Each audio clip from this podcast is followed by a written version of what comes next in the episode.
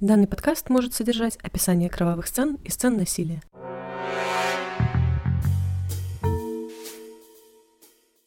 Привет всем любителям жутких историй, меня зовут Даша, а это подкаст «Ни разу не дворецкий», в котором обычно я делюсь с вами историями про серийных убийц. Но сегодня у нас не совсем обычный выпуск. Сегодня у меня в гостях человек, который с историей и историями на «ты». Автор одного из лучших подкастов на русском языке Максим из «Короче, история». Привет, Максим. Всем привет. Сегодня мы не коротко и не совсем о вечном, хотя серийные убийцы — это, конечно, вечное. А, но я надеюсь, что, собственно, герой этого выпуска вряд ли относится а, к чему-то вечному. Да-да-да, было бы очень хорошо. Ну и вот я хотел э, сказать о том, что у нормальных людей, которые не обеспокоены историями про маньяков, может появиться вопрос, а что я вообще здесь делаю? Потому что я ведь поделюсь э, этим выпуском у себя на странице, и кто-то из моих слушателей тоже будет это слушать. И, в общем-то, довольно непривычная тема, потому что это не совсем про историю, это было вот совсем недавно. А, сам герой этого выпуска до сих пор живой, да и спойлеры, спойлеры, осужден был совсем недавно. Так вот, э, отвечаю, что меня в этом интересует. По образованию я юрист, и меня во время обучения совершенно по-особенному интересовали две дисциплины. Первая — это история государства и права, после которой у меня появился люто бешеный интерес к истории вообще. А вторая дисциплина — это криминалистика. И хотя я никогда не работал в органах внутренних дел и вполне этим доволен, меня всегда интересовали преступники, преступления, как их раскрывают, Э, эти преступления, как ловят преступников. И самая интересная тема для меня среди преступлений — это серийные убийцы. Казалось бы, что-то может быть интересного, ведь там столько всего отвратительного, множество трупов, описаний смертей, мерзких подробностей. Но для меня самое важное это то, что каждое убийство, совершенное серийным убийцей, это часть серии. И каким-то образом люди, которые часто выглядят довольно посредственно среди окружающих, такие серенькие, не привлекают внимания, они как будто обладают сверхспособностями, которые позволяют им обходить полицию. И это ведь не какая-то элита преступного мира, но такие люди держат в страхе целый город или страну, а для их поимки собирают подразделения из отборных специалистов. Это исследователи, и эксперты разного профиля, химики, генетики, другие биологи, эксперты по баллистике, оружиеведению, дактилоскописты, анатомы. Для меня это парадокс, и в этом есть какая-то загадка. Хотя на эту загадку может быть довольно прозрачный ответ. Вот, Даша, догадайся, какой? А, если честно, у меня нету ни одной идеи. Ну, в общем, я думаю, что причина зачастую в том, что полиция не хочет работать. Поэтому часто серийные убийства расследуются как отдельные эпизоды, ведь никому не хочется брать на себя ответственность за то, что в городе орудует маньяк. И поэтому мероприятия по поимке проходят чисто формально. Извини, да, я тебя перебью. У меня такое ощущение, что вот эта вот э, штука происходит только вот как-то в наших широтах, потому что если посмотреть на Америку, у них какой-то культ любви вообще к серийникам, к серийным убийцам и в целом вот к какому-то такому э, флеру криминала. А, ну да, вообще, э, если посмотреть на то, как расследуются серийные убийства в России, то можно порой натолкнуться на такие интересные эпизоды. Мне кажется, с Чикатило это происходило. А, потом есть такой человек по фамилии Муханкин. А, и вот их первые убийства, которые попадали в поле зрения полиции, иногда вызывали отклик в душах специалистов, в душах работников, которые занимаются вот чисто серийными убийцами, и они по первому преступлению уже говорили, что дальше будет продолжение. Но после этого э, реакции не следовало какой-то, потому что э, полицейская машина, она довольно медлительная. Там нужно заполнить кучу бумажек, нужно потом брать ответственность за то, что вот э, не углядели. Ну и они, как правило, это спускают на тормозах. А еще есть в, в наших широтах, вот э, на территории Советского, бывшего Советского Союза такая культура неприя... непринятия заявлений, когда полицейский под каким-то предлогом начинает вот э, волокитить э, обращение и не принимает заявление, и в итоге потерпевший уходит. Полиция, наверное, надеется на то, что проблема сама собой рассосется. Помимо этих проблем есть еще и другая проблема. Она связана с тем, что серийные убийцы, как правило, как я уже сказал, они очень непримечательные люди. И до момента их поимки зачастую никто даже представить себе не может, что они те самые охотники на людей. Вот Печушкина, например, мама даже не пускала гулять в лес, уже взрослого парня, потому что боялась, что его там убьет маньяк, про которого рассказывали и писали в новостях. Ну, ладно, давайте перейдем от э, воды, от общих рассуждений к конкретным фактам о биографии Печушкина. Сегодня он наш антигерой. Итак, э, сам по себе Александр Печушкин это очень известный тип среди вот таких ненормальных людей, как мы с тобой, Даша. Я думаю, что теоретически ты могла бы мне рассказать, наверное, больше про него, чем я сам. Хотя так сложилось, что когда говорят о серийных убийцах в России, то, как правило, на ум сразу приходят другие люди, чьи имена и фамилии стали именем нарицательным. Я уверен, что они займут свое место в твоем, Даша, пантеоне, или лучше сказать, в паноптикуме. Да-да-да, лучше в паноптикуме. Про них тоже будут выпуски. Ну так вот, о ком мы в первую очередь думаем, когда речь заходит о серийных убийцах? Конечно, об Андрее Романовиче Чикатило. Может быть, потому что у него такая довольно редкая звучная фамилия, а может быть потому, что для того времени это ужасная громкая история, изобилующая нечеловеческими подробностями и традиционной русско-советской хтонью. И вот из-за этой знаменитости многие даже думают, что Чикатило рекордсмен по числу фрагов. Но нет, на счету у Чикатило, согласно последнему приговору, 43 убийства – последнему приговору, это вот э, Верховный суд э, рассматривал дело и разобрался в этом вопросе окончательно. На мой взгляд, это связано с неаккуратной работой следствия, которое не смогло доказать э, все 52 эпизода, которые рассматривались изначально.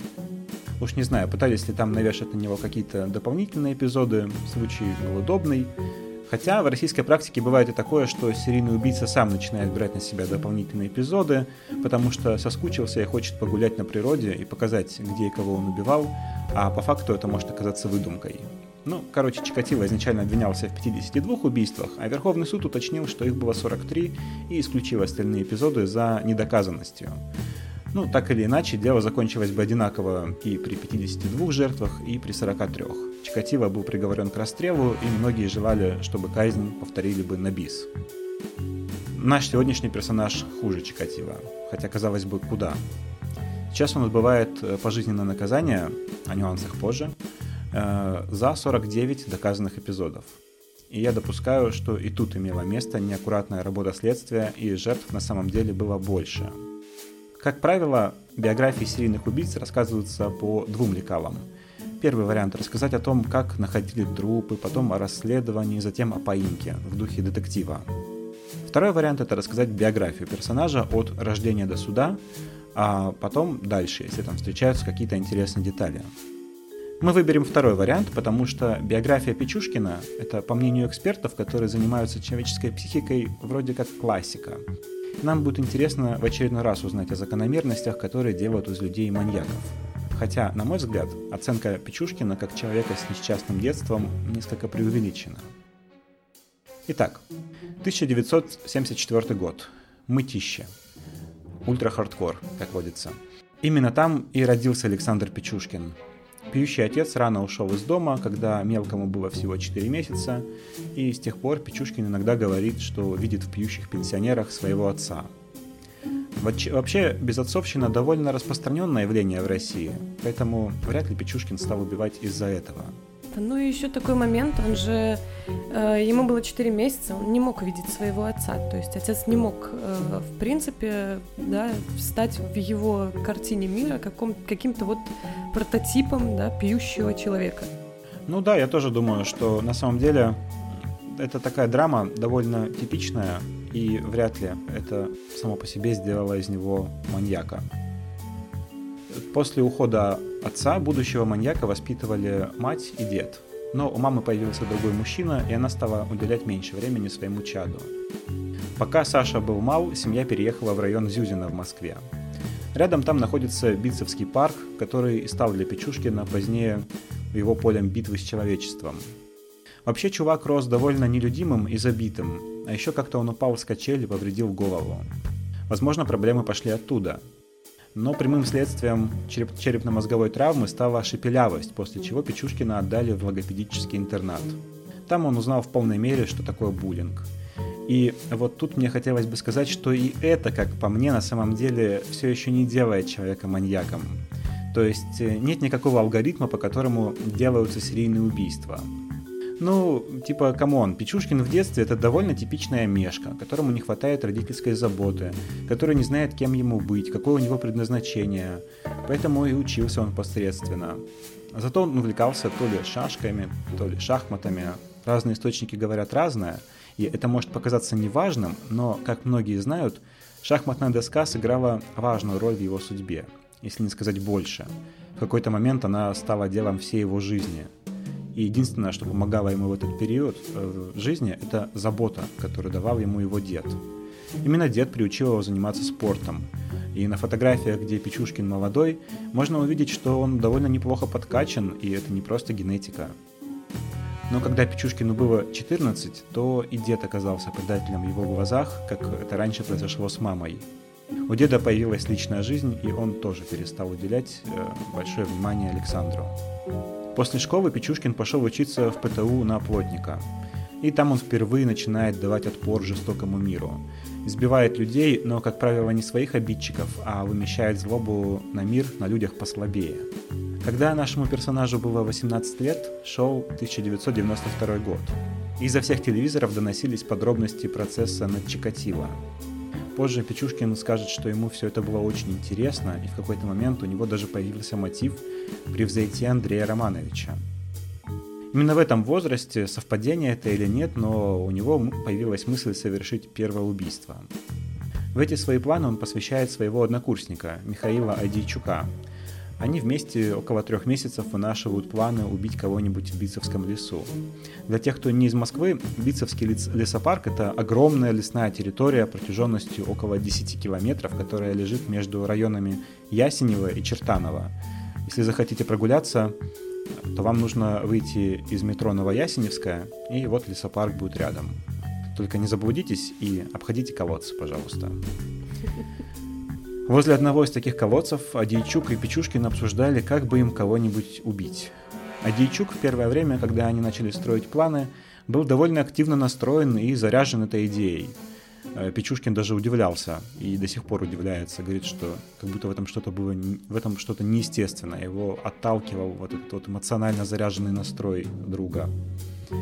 И Печушкин э, в лесу во время одного из таких походов сказал, что у него есть на примете кое-кто, кого надо убить и сбросить в колодец. И Адийчук начал рубать заднюю. Он отдал Печушкину веревку, которую принес по его инструкции, и тут же эта веревка сомкнулась на его шее. Печушкин придушил его, а затем, по его словам, затянул веревку так, что тот начал биться в конвульсиях. Затем он бросил тело в колодец и пошел домой в одежде, перепачканной кровью. Напоминаю, что все это произошло, когда Печушкину было 18 лет. А Дичука, как пропавшего, начала искать милиция. Выяснилось, что Печушкин занимал ему деньги. Причем эта история с займами вообще типичная для нашего персонажа в то время. Он много кому занимал денег в это время, а, может быть, пытаясь как-то добиться расположения людей. Но взамен требовал расписку с текстом вроде «прошу в моей смерти никого не винить». Может быть, он думал, что такие расписки не привлекут внимания, но милиция, конечно, сразу же заинтересовалась им. Мне кажется, что это выглядит довольно отбито, когда ты взамен на а, займ просишь э, вот такую записку, что никого, что вот я самоубился, и никто не виноват. Он бы еще нам дописал, что особенно Саша Печушкин. Да, но он же им угрожал, что в случае невозврата долга он их это самое немножечко лишит жизни. Ну, конечно, это вызвало э, интерес милиции, и если бы его тогда отработали как следует, то Битцевский парк вряд ли стал бы местом с такой мрачной репутацией. Но его вызвали на допрос, там опросили и отпустили. И это несмотря на то, что по его собственным воспоминаниям у него на руках были довольно заметные повреждения от веревки. Тело Айдичука в итоге так и не нашли, и дело замялось. По принципу «нет тела, нет дела». После этого, кстати, Печушкин начинает качаться, потому что предполагает, что с какими-то другими жертвами борьба может закончиться для него плохо. Тем временем он продолжает учебу в ПТУ, а после ее окончания ему светит армия. Но туда он не попадает. По итогам обследования в известной психбольнице имени Кащенко выясняется, что у него целый букет проблем в голове. И к этим проблемам довольно скоро прибавляется еще и алкоголизм. В это время он живет с мамой и сестрой, и плотником он так и не стал, а вместо этого попеременно работает в магазинах грузчиком, разнорабочим, продавцом. И целых 9 лет после первого убийства Печушкин не решается снова убивать кого-то. Хотя, по его словам, убийство Дичука для него стало своеобразным обрядом инициации. Он даже сказал, что первое убийство — это как первая любовь. Жизнь, конечно. А это вот, кстати, очень частый кейс. Очень многие серийники, они отсылаются всегда к первому опыту, и потом они раз за разом как бы пытаются снова воспроизвести вот те же эмоции. А единственная проблема в этом, что со временем нужно что-то более будоражащее, и поэтому часто у них меняется почерк со временем, или интервалы становятся э, уменьшаются, да, становятся более частыми. Но вот 9 лет терпеть и не пытаться вернуться в те ощущения, это, конечно, мощно. Ну, тут были объективные причины, э, потому что он действительно, судя по всему, боялся. Он обходил стороной милицию, вздрагивал от звуков милицейской сирены, но совершенно зря. Его никто не искал. В это время он жестко бухает, и по воспоминаниям его родственников он постоянно пил водку, не запивая, не закусывая. Просто выпивал стакан за стаканом, пока не падал на четвереньки. И в этом состоянии он умудряется ни разу никому не проговориться. Как многие вспоминают, он отличался ярко выраженной мизантропией, и люди его не интересовали совершенно. Но он был довольно сильно привязан к собственной собаке, которая, как и он, была злобной, ну, по крайней мере, по отношению к другим людям. Когда у собаки начались проблемы с ногами, он носил ее на руках, а когда умерла, то похоронил ее в Бицевском парке. Ну и, конечно, это тоже сильно печалило его, и он постоянно пил, и по этому поводу тоже. Иногда он приглашал других людей выпить за упокой души любимой собачки, и, как вы понимаете, для собутыльников это заканчивалось плохо.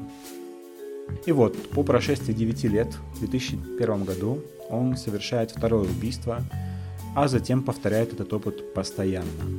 Вторую жертву он также сбрасывает в канализационный люк, поднимая крышку. И крышку он тоже... Вот, э, это, это, это такой сложившийся образ действия, это его модус операнди. Таким образом, у него выходило надежно прятать тела, потому что их уносило потоком воды, и уже через пять минут тела были далеко от, от Москвы. Когда их обнаруживали, то установить, что их принесло именно из Бицевского лесопарка, было довольно сложно, так как туда стекались потоки со всего юга Москвы. Итак, про второе убийство. Наверное, тоже можно сказать про него э, отдельно, потому что это первое убийство совершенно за долгое время, и к нему ему тоже нужно было как-то подготовиться морально, что-то его подтолкнуло на это. Второй жертвой Печушкина стал Евгений Пронин, с которым он был знаком. По его словам, Пронина он заприметил среди местного быдла, э, это его собственные слова, э, в тот день, когда у него появилось ощущение, что ему срочно нужно кого-то завалить. Печушкин предложил ему выпить водки, на что Пронин сначала отказался, но потом, после недолгих уговоров, все-таки согласился. Как мы видим, у Печушкина было, была прокачана дипломатия. А, он отмечал, Пронин отмечал свой выход из КПЗ после того, как полоснул ножом по горлу свою подругу. Они пошли в лес, взяв водки и мороженого внезапно. В отличие от первого убийства, Пронина Печушкин зашвырнул в колодец живым после недолгой борьбы, и, наверное, Пронин умер уже будучи в колодце. Когда Александр Печушкин вернулся домой, то взял игру в, пят... в пятнашке и заклеил две клетки бумажками из газеты с номерами 1 и 2 за свои два первых убийства. Затем, когда его серия убийств будет продолжаться, то он перейдет на шахматную доску. Потом ему надоест вырезать цифры из газеты, он станет ставить туда шашки, а после бутылочные пробки с мест преступлений. Вообще, когда у него забрали эту доску, то на ней была заставлена, заставлена 61 клетка, а на шахматной доске их всего 64. Когда его спросили, что он стал бы делать через три убийства, то он ответил, что собирался заставить после этого новую доску, но уже шашечную, размером 10 на 10. Следующую жертву он нашел уже меньше, чем через неделю. Это был мужчина, с которым Печушкин не был знаком, просто случайно встретил на станции метро и позвал побухать в лес. Ну а что, стояли майские дни, самое время. Его он также напоил и отправил в люк. По его словам, это было неинтересно. Даже больше, он сказал, что это убийство можно не считать вовсе. Но все-таки на своей доске э, он на пятнашках он отметил Лето 2001 года стало для Печушкина каким-то сезоном охоты на людей. Это страшно, потому что он совершал убийство за убийством и, позволю себе использовать расхожее клише, почувствовал себя безнаказанным. Среди его жертв были и знакомые ему раньше люди, и те, кого он не знал вообще. При этом ему больше нравилось убивать знакомых, как он говорил. Романтики в этом было больше. Один раз, когда он скинул жертву в люк, его застали за этим занятием две пожилых женщины, которые стали звать его и кричать «Пойди сюда, ты что наделал?» Но он убежал и снова остался безнаказанным. Конечно, милиция не бездействовала, все-таки э, повторяющиеся случаи какие-то были. Милиция пыталась его поймать, но он каким-то образом постоянно уходил от нее. Иногда залегал на дно и позволял себе долго никого не убивать, но затем его маньячная природа брала свое, и он снова отправлялся в Битцевский парк. Почерк преступлений почти всегда был одинаковым, но иногда происходили устойчивые перемены, когда Печушкин, например, стал использовать молоток, видимо, пытаясь хоть как-то оправдать свое плотницкое образование.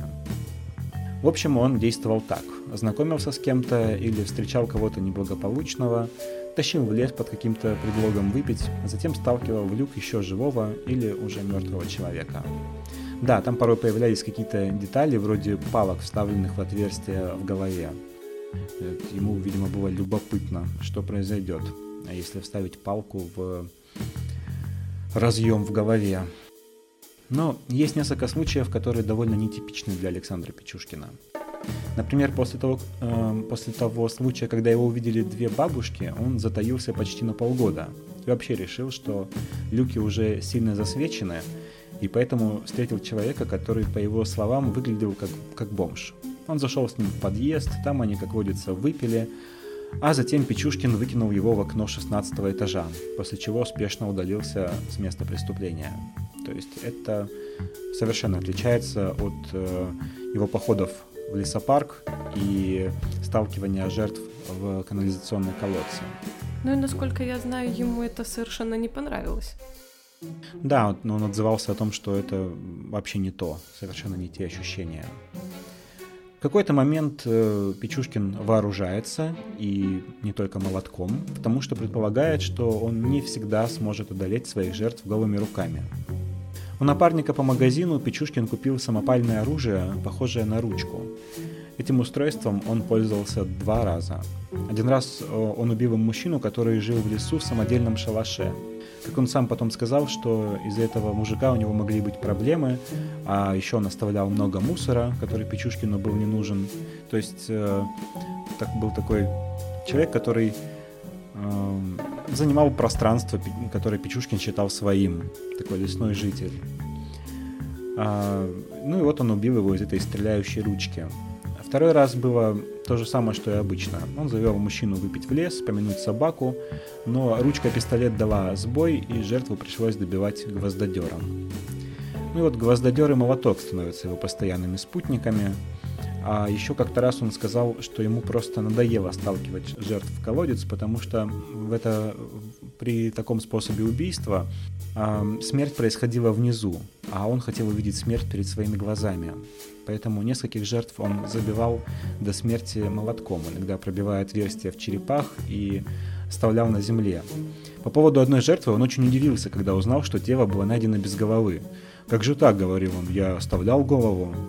Объяснил он это тем для себя, что ее отъели одичавшие собаки. Вот. Как, как все, все, подробности прям как ты любишь в, своем, в своих выпусках. Все отлично, прям.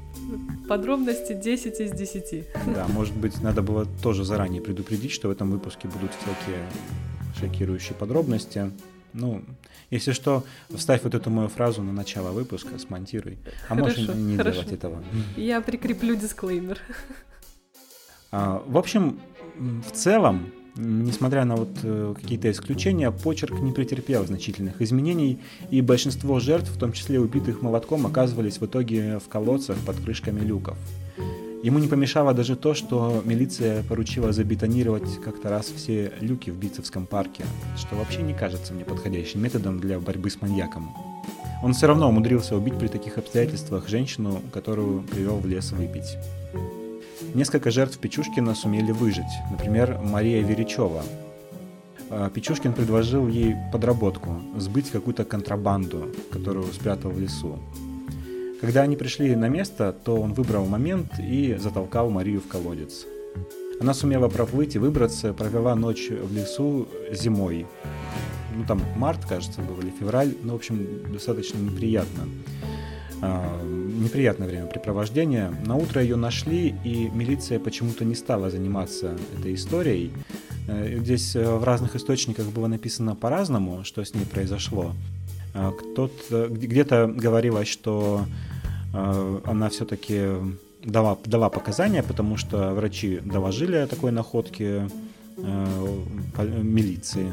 И милиционер пришел, поговорил с Марией Веричевой, а она сказала, что она все рассказала, и он просто ушел, не стал брать этого внимания.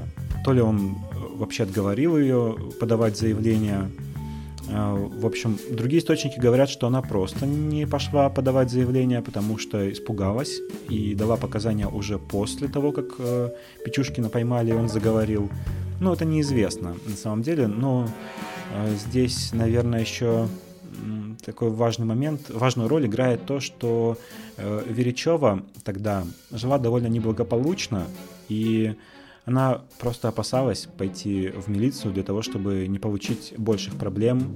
Ну, а, а еще, кроме, кроме того, э, у нее наверняка не было уверенности в том, что милиция вообще прислушается к ее словам, потому что, э, ну, прямо скажем, такой образ жизни ее к этому не располагал.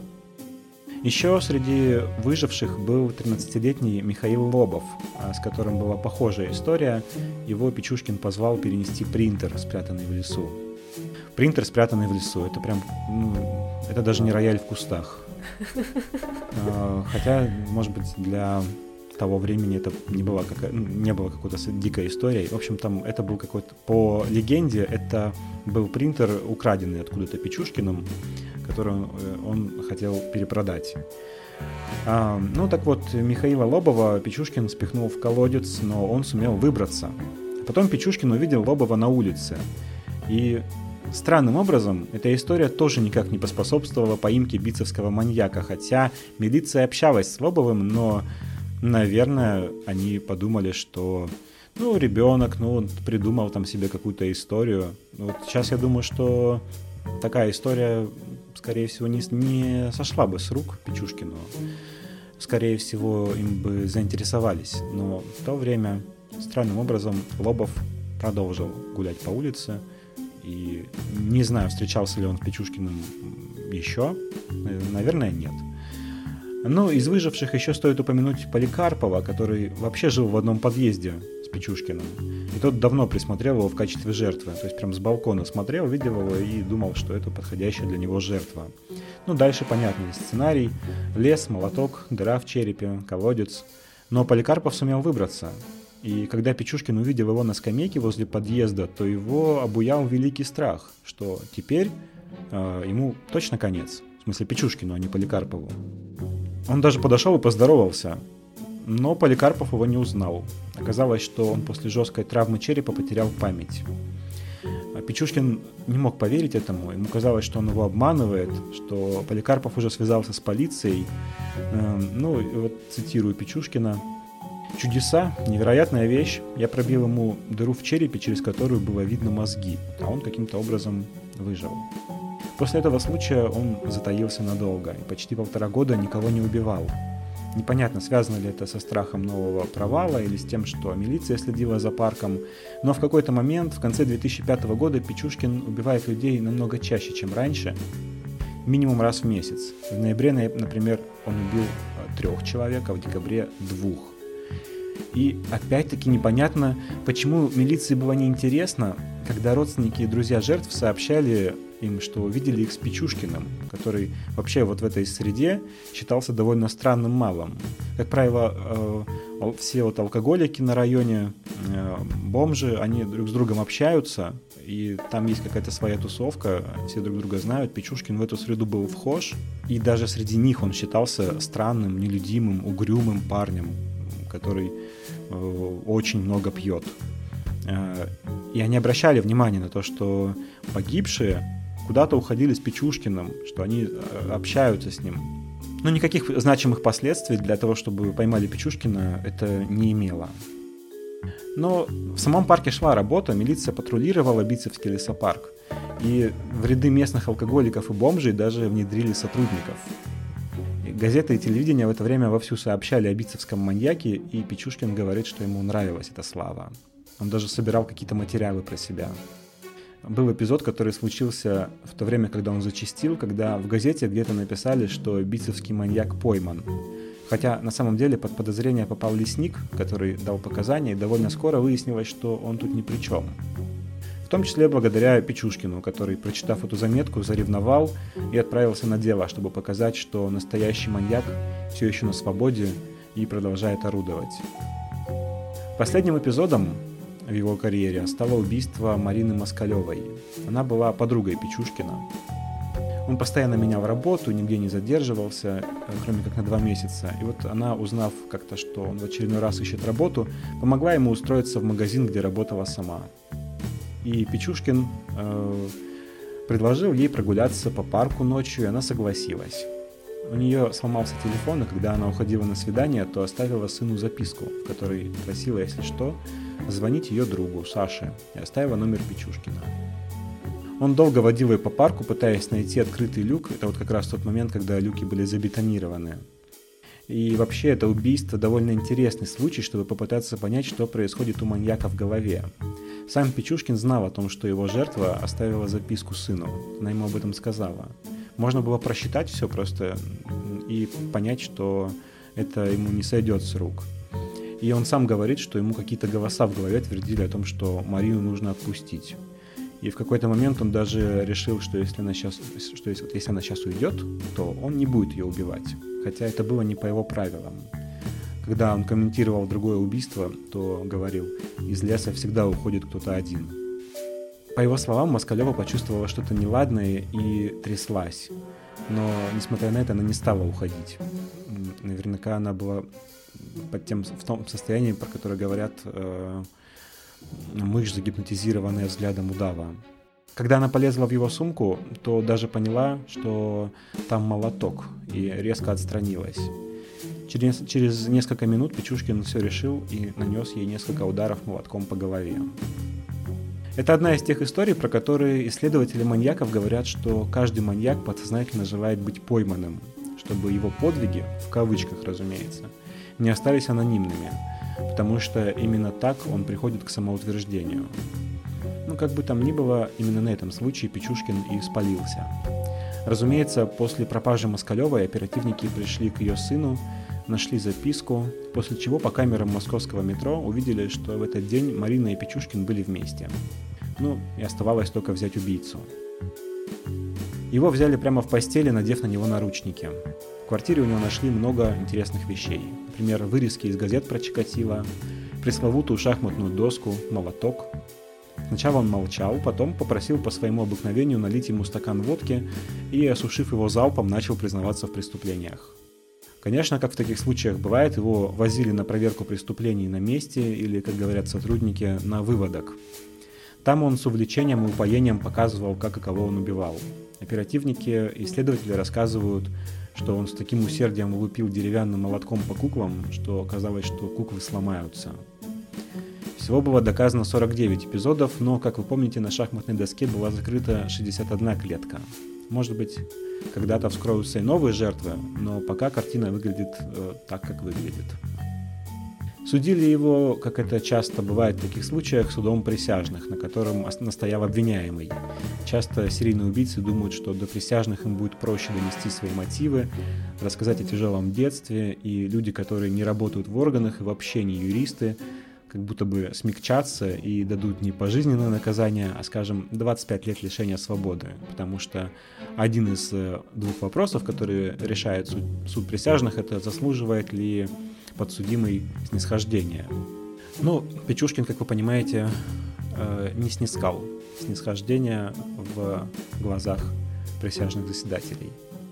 Смертную казнь Печушкину не назначили, потому что в России на нее действует мораторий, то есть запрет на ее назначение и применение. Кстати, бытует мнение, что последний раз смертную казнь в России применили к другому известному убийце, Сергею Головкину, известному в народе как Фишер. Я думаю, что про него может быть отдельный выпуск. Я, кстати, думал про него рассказать в гостевом выпуске у тебя, но, честно, там такие подробности, о которых мне вещать не хотелось бы. Ну, у него есть все шансы. На самом деле, по моим личным наблюдениям, у всех каких вот постсоветских товарищей а, у них э, подробности намного жестче, чем у таких попсовых, да, очень известных серийных убийц, а таинственным образом про них никто не знает. И от этого их истории еще более жуткими становятся. Слушай, ну вот немного отвлекаясь от темы по поводу «никто не знает», вот про Фишера все-таки э, я тоже думал, что никто не знает, но как-то я со своим одним коллегой на бывшей, на моей прошлой работе эм, мы с ним обсуждали чего-то, я вел разговор про Джека Потрошителя, там как раз э, тогда Скотланд Ярд продвинулся невероятно в этом деле несколько лет назад. Угу. И он так с интересом слушал, а потом он сказал, блин, говорит, меня всю жизнь дразнили Фишером в детстве. И я такой, блин, а него просто у его зовут Сергей Головкин, вот в чем фишка. А, вот, он так сказал еще таким мрачным голосом, это, что мне после этого захотелось сразу держаться от него подальше. Ну ладно, вернемся к Печушкину. Во время суда он вел себя нагло и уверенно. То есть награда таки нашла своего героя, и он чувствовал, что в зале суда он просто на пике своей славы. Наконец он может, не скрываясь перед публикой, рассказать, что он и есть тот самый бицевский маньяк. Говорил он там вроде того, что его рука еще помнит молоток, и что он вернется в Бицевский парк, что он решал, кому жить, а кому умирать, представлял себя таким санитаром леса, но было понятно, что итог у всего этого будет один, и он закономерно случился. Отбывает наказание Печушкин в колонии «Полярная сова», расположенной в Ямало-Ненецком автономном округе. Поселили его сначала в одну камеру с Нурпашой э, Кулаевым, единственным выжившим из банды, которая захватила школу в Беслане в 2004 году. Но Печушкин постоянно угрожал ему, и Кулаев при всей его отмороженности попросил отселить от него такого буйного соседа. Судя по всему, Печушкин нисколько не раскаивается в совершенном и вообще говорит, что если окажется на свободе, то первым делом кого-нибудь завалит чисто просто для того, чтобы э, отвести душу. Мне тут хотелось бы обсудить такое. Есть э, такая точка зрения странная. Я вот зашел, э, я ВКонтакте хотел поискать, есть ли какие-нибудь там сообщества поклонников Печушкина. Несмотря на то, что прошло достаточно много времени, э, и несмотря на такую политику ВКонтакте по части цензуры, такие сообщества есть. Их больше одного. И люди пишут о том, что вот Печушкин совершенно искренний, настоящий, что он вот так вот проявлял себя, что вот его в детстве обижали, э, а он взял и отомстил всем. А, но мне кажется, что это странная точка зрения, как минимум, скажем, мягко просто. Потому что Печушкина довольно обычная биография э, такого омешки, а, ну, омеги. Есть множество людей, которые, которые росли в сходных условиях и в гораздо более худших. То есть э, Есть люди, которых тоже обижали в детстве, которые выросли в условиях безотцовщины. Есть люди, которые выросли в детском доме и тоже испытывали на себе буллинг. Но они не стали маньяками. Они э, после этого выросли и нашли способ реализовать себя по-нормальному. Печушкин, видимо, изначально имел какие-то серьезные проблемы с головой, не знаю, после падения с качель э, или от, от рождения. Поэтому я думаю, что тяжелое детство ни в коем случае не может его оправдывать.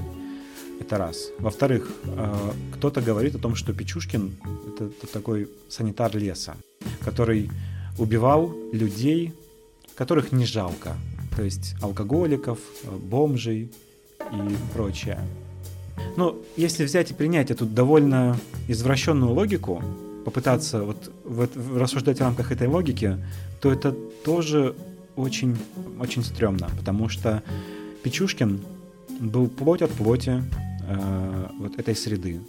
То есть он тоже вел такой образ жизни. И он просто убивал тех, кто попадался ему под руку. Не было никакого там дарми, дарвинизма в его голове. Печушкин тупо убивал людей, э, которым ему было удобно подобраться. А это как раз и были алкоголики на районе, люди, которых он случайно встречал. По какому-то везению ему иногда удавалось, везению для него, э, ему удавалось э, завести в лес людей вроде бы отличающихся от типичной его жертвы. Это были вот женщины, с которыми он вместе работал, например. Но я считаю, что, конечно, это Печушкин это чудовище. Это просто э, маньяк, у которого беды с башкой. Никакой он не социал-дарвинист. Завершить э, эту историю мне хотелось бы тем, что каждый должен быть на своем месте – и Печушкин сейчас явно находится там, где ему должно. Учитывая, что лишение свободы совмещено с принудительными мерами медицинского характера, ну, то есть с психушкой, я думаю, что ему желательно было бы оставаться в надежных руках специалистов как можно дольше. Э, да, хорошая история, ничего не скажешь. Э, на самом деле вот эти случаи про фан-клубы, да, э, каких-то маньяков, это очень популярная, для меня тоже очень странная вещь. И есть огромное количество людей, которые восхищаются, которые даже ведут с ними переписку. А многие из пойманных, даже серийных маньяков — а, в тюрьмах потом на, находили себе жен, ну, в смысле, жен по переписке, да, то есть за них там замуж выходили женщины, да, то есть э, у них есть какие-то, какой-то вот свой клуб людей, да, которые их слушают, которые как-то оправдывают их действия, и это действительно очень странный кейс, потому что я не понимаю, что можно там оправдывать. Я вижу в этом серьезную проблему на самом деле. Конечно, это, эти вопросы не должны решаться цензурой, там, то есть банить такие сообщества и все такое. А, я нахожу проблему в том, что в обществе вообще существует какая-то романтика по поводу серийных убийц. Я надеюсь, что большинство слушателей подкаста «Ни разу не дворецкий» все-таки не романтики по части серийных убийц, а прагматики. Э, и изучают это потому что ну, вот, с таким же интересом, с каким э, расследуют эти убийства отдельные талантливые сотрудники органов внутренних дел.